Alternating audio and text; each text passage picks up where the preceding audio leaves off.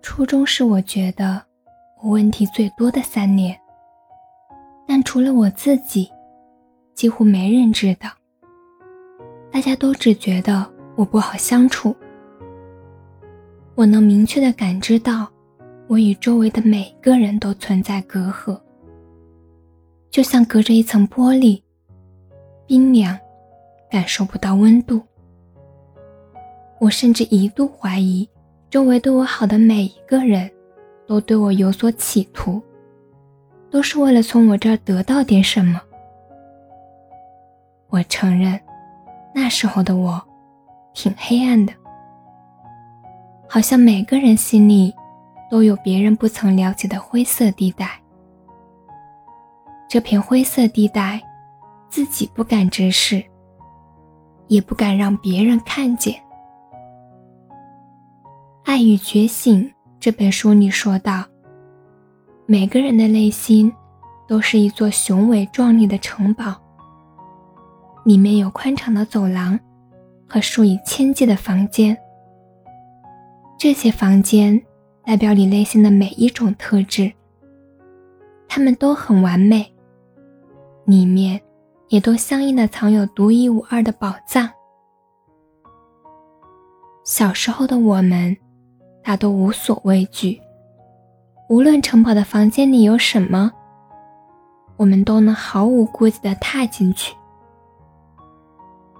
直到有一天，别人进入了我们的城堡，告诉我们有几个房间略有瑕疵，只有锁起来才能称得上完美。为了完美，我们都听话，一一的照做了。慢慢长大，越来越多的人开始造访我们的城堡。每个人提出自己的意见后，我们总会锁起来几个房间。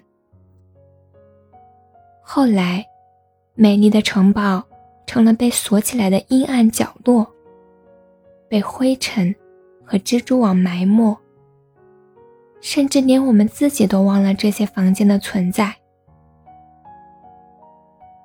城堡里被锁起来的房间，其实就是我们不想公之于众的缺点，是那些不太积极的情绪，是那个不太完美的自己。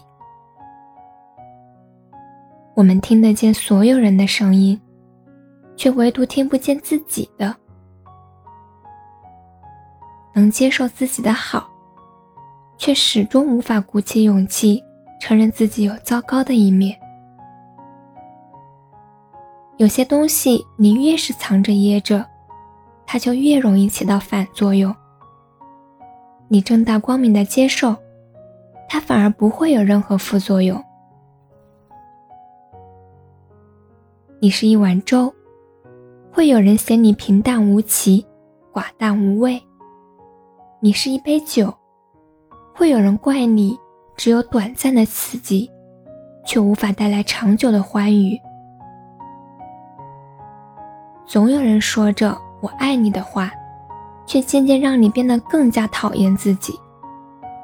但也总有人不动声色地陪你变得更好。你虽不完美，但一定会有人爱你。